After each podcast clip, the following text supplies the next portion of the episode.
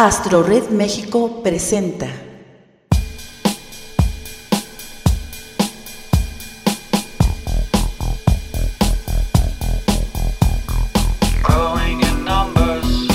Los amantes de Urania.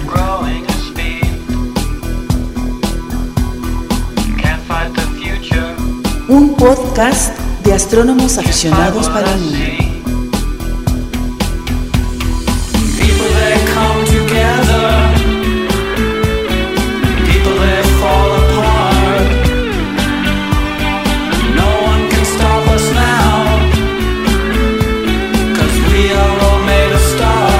Queda con ustedes Francisco Flores Figueroa.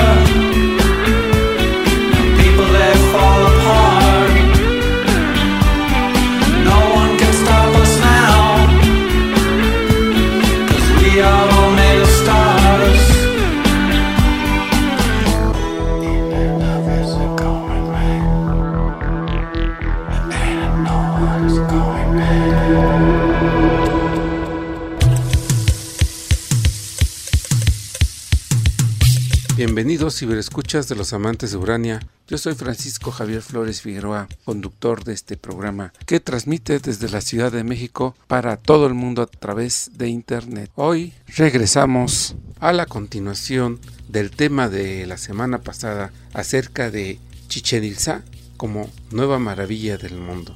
Aquí ya saben que vamos a hablar de cosas que en ningún otro medio de comunicación van a poder escuchar, que es un análisis histórico de lo que es la zona arqueológica de Chichen Itza y en sí de toda la zona maya, para que veamos que no solo Chichen Itza debe ser considerado una maravilla, sino en sí toda la zona maya.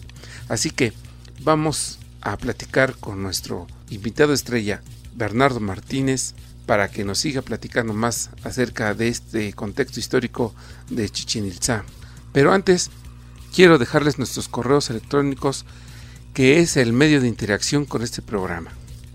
astroredmx.yahoo.com.mx y astroredmexico.gmail.com.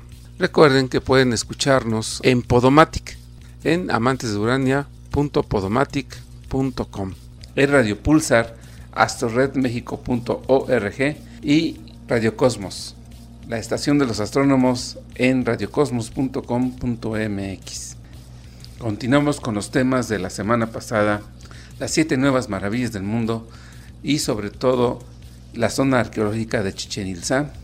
Estamos hablando sobre sus connotaciones históricas, arqueológicas eh, e inclusive religiosas, astrológicas sobre la cultura maya y pues se acuerdan que la semana pasada fue eh, cuando se eligió a Chichen Itza como la quinta maravilla del mundo, el cual este programa, pues por el, eh, los temas que estamos manejando, les le vamos a ensuciar un poquito su, su nuevo título, porque aquí estamos hablando cosas que no se va a escuchar en ningún otro lado, en ningún otro medio más que aquí, en los amantes de Urania.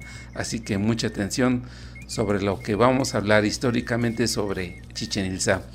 Y, aclaramos, amigos de Radio Escuchas de Radio Cosmos, de Radio Pulsar y Podomatic, que no es porque seamos antimexicanos ni antipatriotas el que hablemos de esta connotación histórica de Chichen Itza, la realidad histórica de Chichen Itza y sobre todo este evento mediático de las siete maravillas del mundo sí creemos que estos lugares deben de ser eh, elegidos como maravillas del mundo y no nada más Chichen sino muchos lugares en México.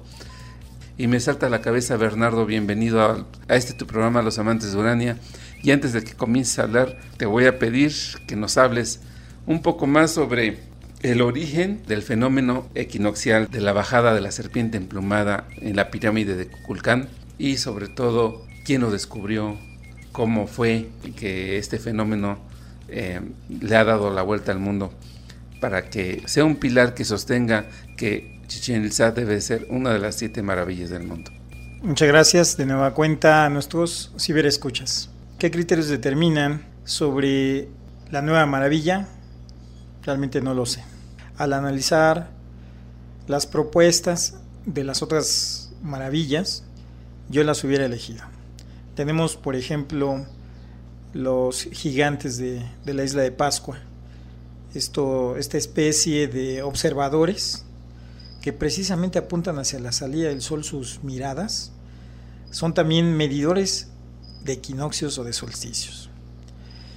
Si tomáramos en cuenta la propuesta que se hacía sobre el Taj Mahal, también yo lo hubiera tomado. Es uno de los templos cuya perfección es enorme, desde la parte estética, arquitectónica, simbólica, religiosa, y medidor del sol también, yo la hubiera tomado. O si hubiese considerado a Machu Picchu un lugar más antiguo que Chichen también lo hubiera tomado. Pero bueno, regresando. ¿Cuándo se inventó el fenómeno del equinoccio?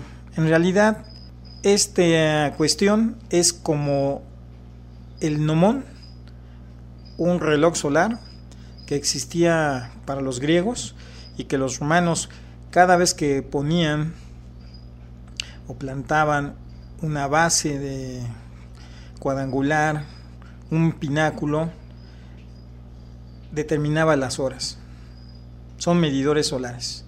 Y en la posición donde está la región de los mayas, si tú construyes algo cuadrado o redondo, como lo hemos visto en, en una piedra y colocado en una posición alguien, determina un medidor solar no hay rareza, es algo común. ¿Qué hay de particular en el caso de Chichen Itza? Que al construir los niveles, los niveles de basamento o del centro ceremonial importante, el templo del castillo,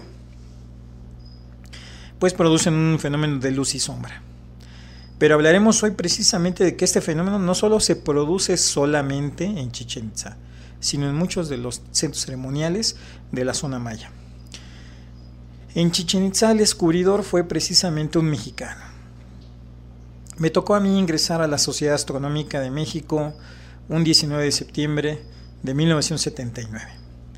Por aquella época conocí a un personaje interesante que fue a un abogado, el señor Luis Enrique Arochi. Él para ese momento ya había escrito un libro que se llamaba La pirámide de Kukulcán y su simbolismo solar, eh, publicado en 1977 por la editorial Diana, y que ya tenía varias revisiones, donde hablaba precisamente del significado de la pirámide desde su construcción, su, desde su parte arquitectónica, su parte religiosa, y sobre todo el fenómeno arqueoastronómico, que en aquel momento apenas se estaba poniendo de moda. Había de hecho una revista nacida en 1974 que se llamaba Archaeoastronomy en inglés.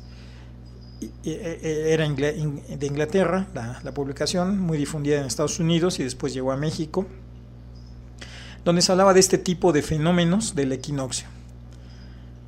Y Luis Enrique Arochi retoma ese punto, él se fue a la zona arqueológica, no solo a este sitio de Chichen Itza, sino a algunos otros más, tomó fotografías, invitó a científicos eh, extranjeros para poder realizar esto. La primera científica que hace un documental es la doctora Isabel Hawkins, del Centro de Educación de la Ciencia del Laboratorio de Ciencias Espaciales de Berkeley pero no mencionó nunca a Luis Enrique Arochi.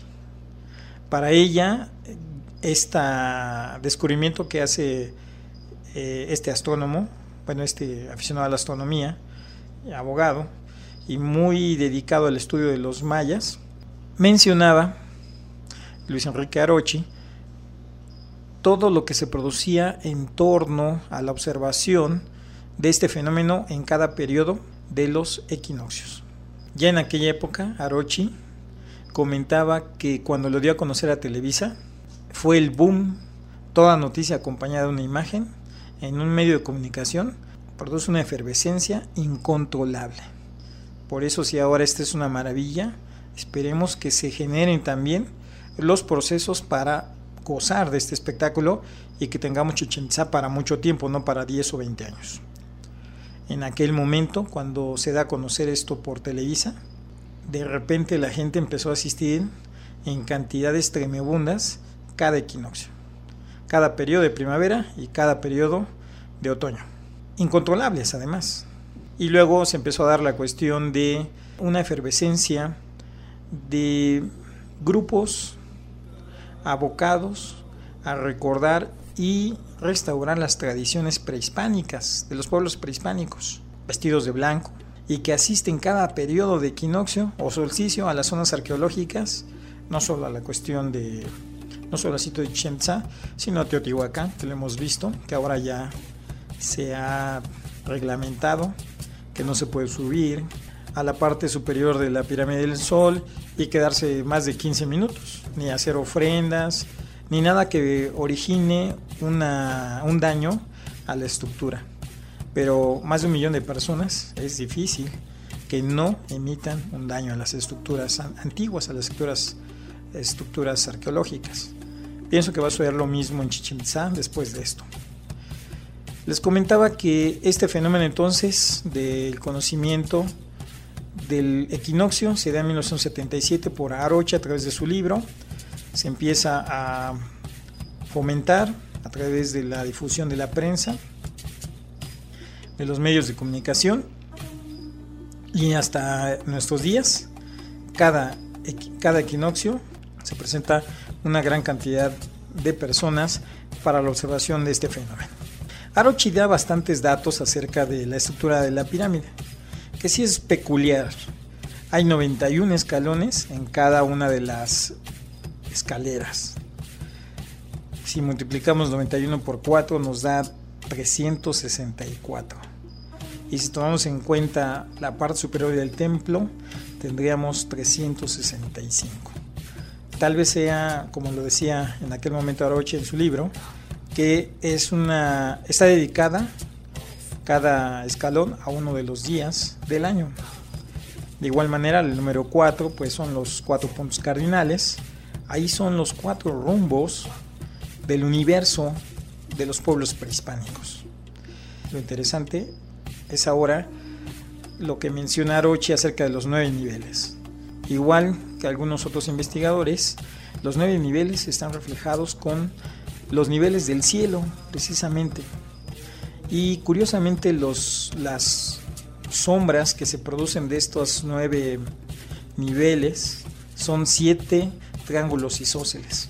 También es interesante mencionar, como lo dice Arochi, que esos siete niveles son los del inframundo, pero no vayamos más allá. Sí es interesante Chichen Itza. Pero el fenómeno del equinoccio, ya comenté en la vez anterior, que se presenta en Ditzibil Chatún, también se presenta en Uxmal, también se presenta en Calakmul, en Etzna, en Becán, en otra ciudad, en otra ciudad muy bonita que se llama Shpujil, en Tulum mismo, en Cabá, en Mayapán también, que es también de las zonas más antiguas, de las zonas mayas más antiguas, en San Gervasio, en Pamul y sobre todo algo que fue muy peculiar, que me tocó conocer la información, en 1984 se hablaba de Kohunlich, un sitio con una estructura, con un basamento muy idéntico al castillo, con un basamento muy idéntico a la pirámide de Quetzalcoatl o a la construcción del centro ceremonial del castillo de Chichen que era Kohunlich. En 1984, la universidad organizó un encuentro sobre arqueoastronomía. En aquel entonces vino Anthony F. Aveni, quien había escrito un libro denominado Los observadores del mundo antiguo.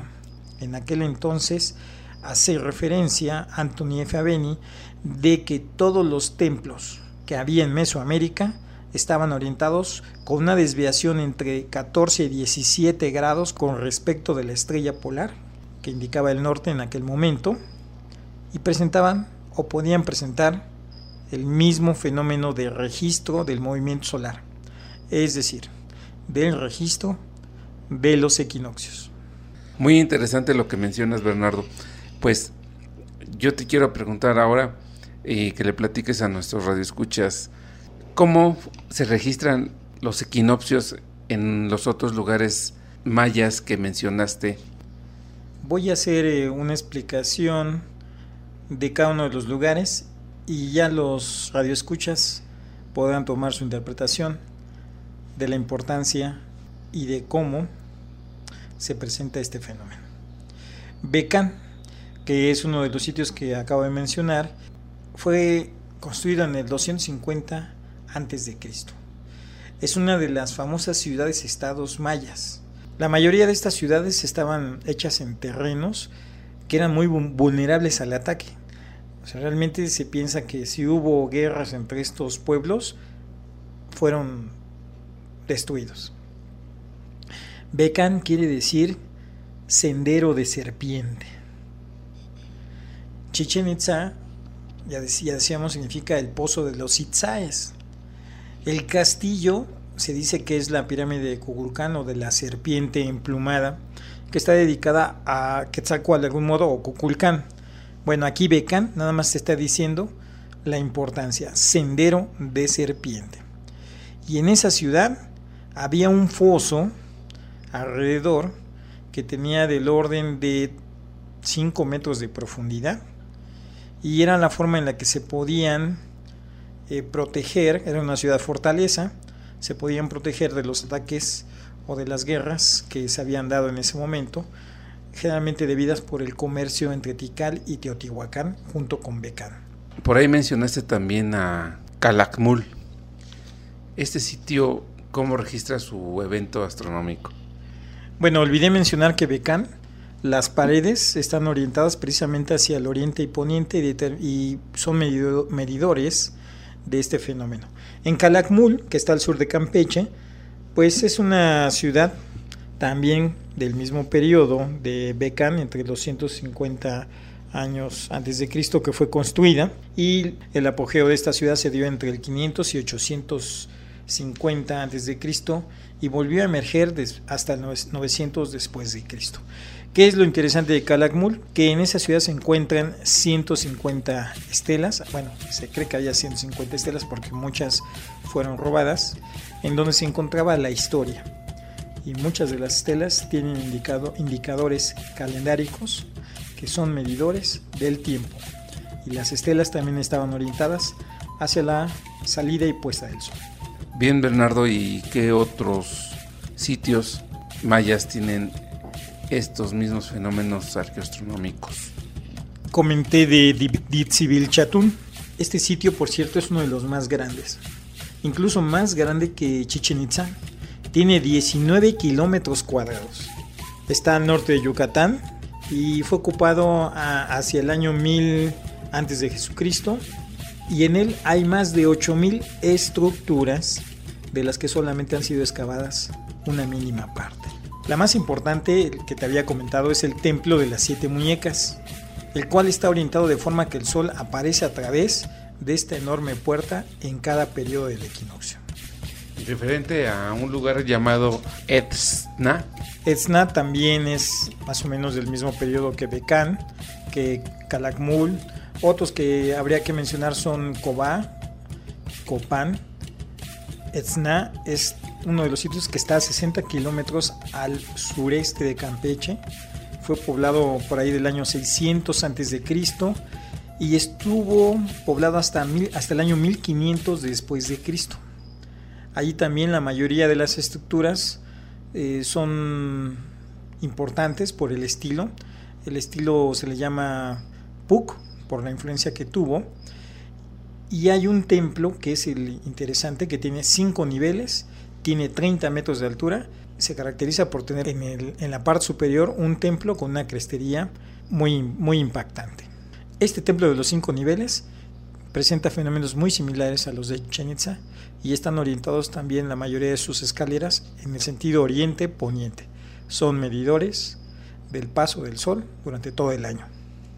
¿Tienes algo sobre Mayapán? Ese lugar es favorito de algunos compañeros de eh, observadores del cielo. Se van muy seguido por allá a observar fenómenos? Pues Mayapán tiene su propio observatorio. Es uno de los observatorios con más antiguos, más antiguo incluso que el observatorio de Chichen Itza. Es un sitio que, pues, ¿qué te puedo decir? Es de la cultura también que habíamos mencionado, la cultura Puc.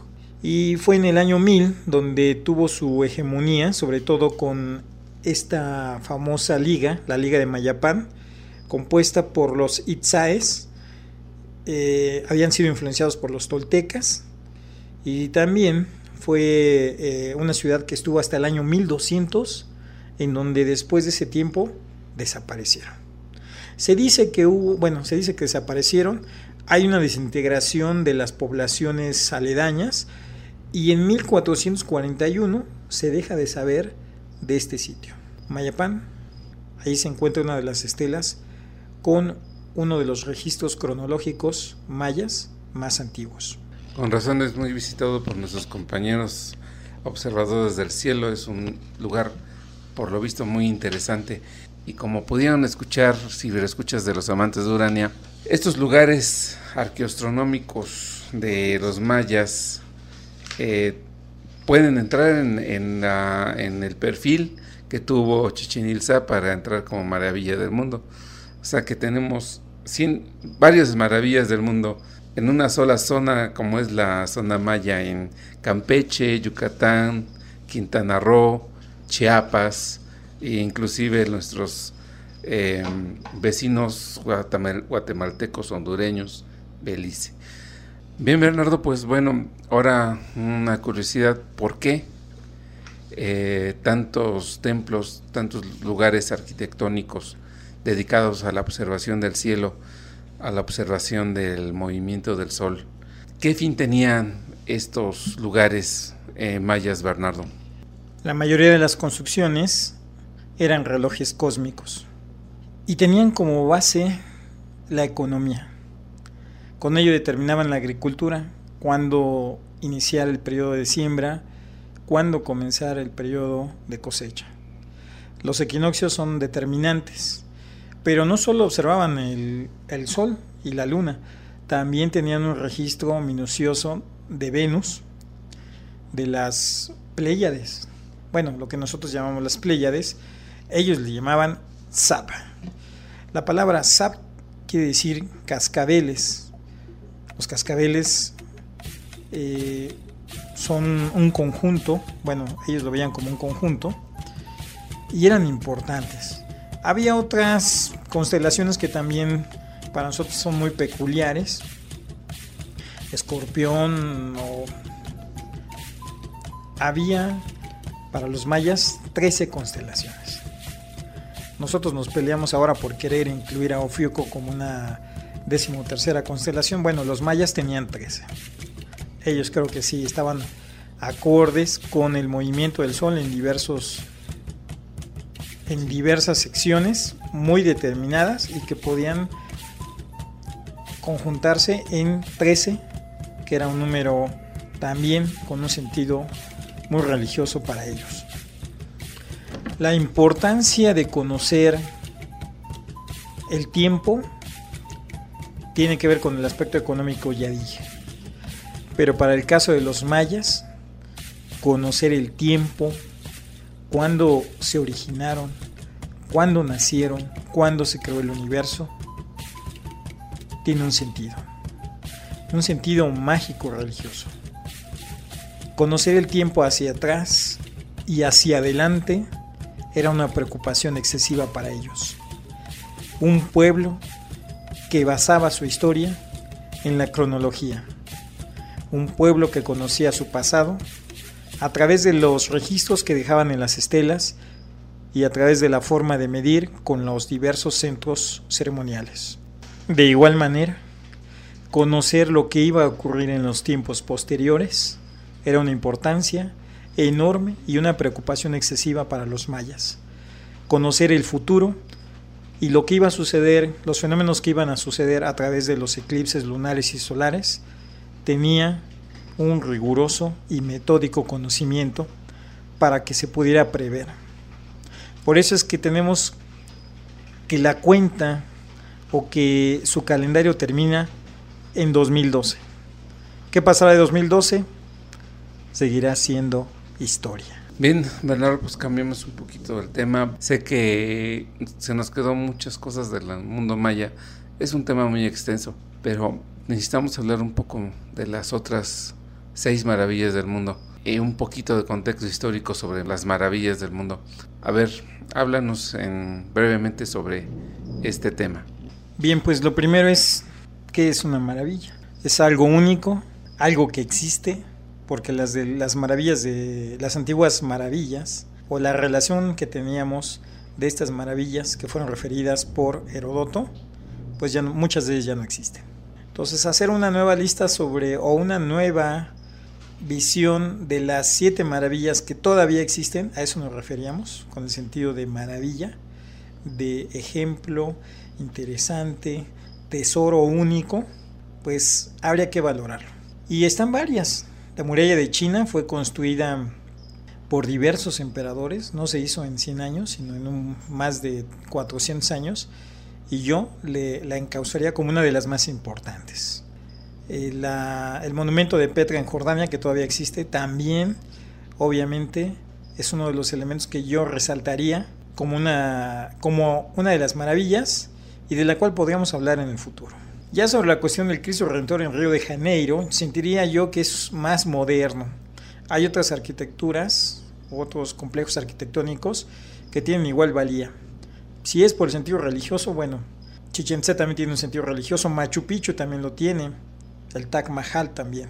En ese sentido, también la ciudad inca de Machu Picchu, esa casi no ha sufrido deterioro, sí ha tenido saqueos, pero tiene una conservación arqueológica muy peculiar. Tal como la vemos, en, su, en un 80% es como ha estado. Situada a una altura de más de 4.000 metros, inaccesible, porque todavía lo es inaccesible, incluso para visitarla, se ha conservado. Y sobre el Coliseo de Roma, que sí también ha sufrido deterioros y pérdidas, es único. Y, pensar sobre si es una maravilla en nuestros días, también yo le daría esa connotación. Y el Taj Mahal yo creo que es uno de los edificios o uno de los templos más interesantes. Cada uno es un tesoro único. Cada uno es una maravilla y lo ha sido en su tiempo y lo seguirá siendo en los tiempos futuros. Yo quisiera agregar nada más que desgraciadamente la Acrópolis de Grecia quedó fuera, que yo siento que hubiera quedado en el lugar del Cristo de Río de Janeiro. Bueno, lo hecho, hecho está y también creo que fue un desatinado haber dejado afuera a la Gran Pirámide de Gizeh. Fíjate que los ejemplos que acabas de mencionar son los lugares que están a punto de perderse. Por todo lo que ha sido la circunstancia de cambio de clima, cambio global climático ha trastornado los basamentos y las estructuras de piedra que nosotros pensábamos que eran eternas. Pues no, la piedra también tiene un cierto, una, cierto periodo de vida y su vida se está minando en cada paso, en cada persona que asiste a verlos y en cada multitud que contribuye a la desaparición de grandes tesoros del pasado. Sí, y Chichen no está fuera de este riesgo que muchos em, arqueólogos serios han advertido la posible destrucción del sitio arqueológico de Chichen Itza a partir de este nombramiento como nueva maravilla del mundo. si pueden notar los amigos de los amantes de Urania, hay una campaña mediática alrededor de Chichen Itza ofreciendo paquetes de viajes para visitar el centro arqueológico.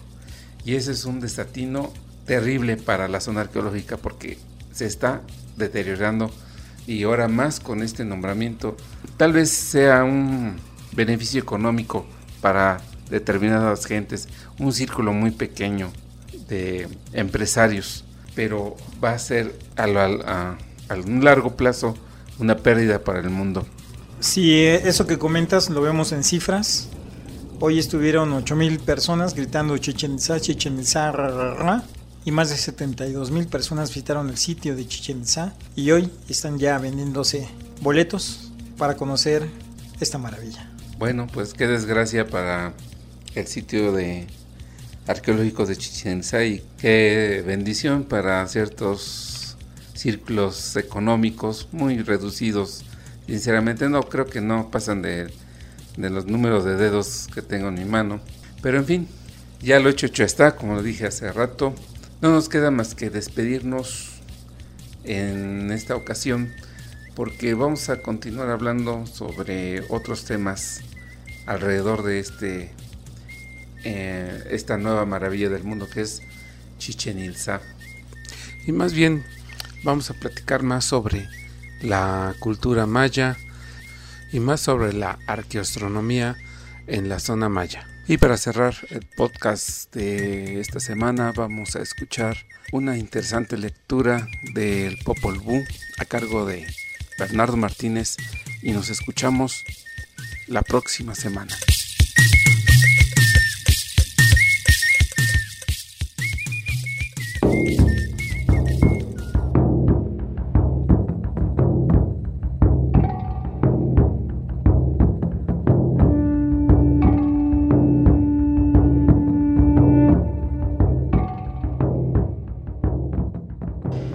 Esta es la relación de cómo todo estaba en suspenso, todo en calma, en silencio, todo inmóvil, callado y vacía la extensión del cielo. Esta es la primera relación, el primer discurso. No había todavía un hombre ni un animal. Pájaros, peces, cangrejos, árboles, piedras, cuevas, barrancas, hierbas ni bosques solo el cielo existía. No se manifestaba la faz de la tierra, solo estaban el mar en calma y el cielo en toda su extensión. No había nada que estuviera en pie, solo el agua en reposo, el mar apacible, solo y tranquilo. No había nada dotado de existencia. Solamente había inmovilidad y silencio en la oscuridad, en la noche. Solo el Creador el formador, Tepeo, Bukumat, los progenitores. Estaban en el agua rodeados de claridad. Estaban ocultos bajo plumas verdes y azules. Por eso se les llamaba Gukumat. De grandes sabios, de grandes pensadores es su naturaleza. De esta manera existía el cielo y también el corazón del cielo, que este es el nombre de Dios. Así contaban. Llegó aquí entonces la palabra, Vinieron juntos Tepeo y Gucumax en la oscuridad, en la noche. Hablaron pues, consultando entre sí y meditando. Se pusieron de acuerdo, juntaron sus palabras y su pensamiento. Entonces se manifestó con claridad, mientras meditaban, que cuando amaneciera debía aparecer el hombre.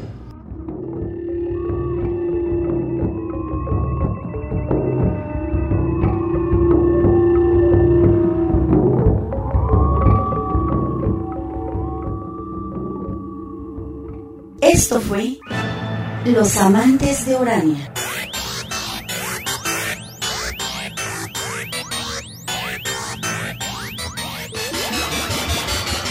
Escuche nuestro próximo podcast y acompáñenos a viajar por el universo con los astrónomos aficionados de México.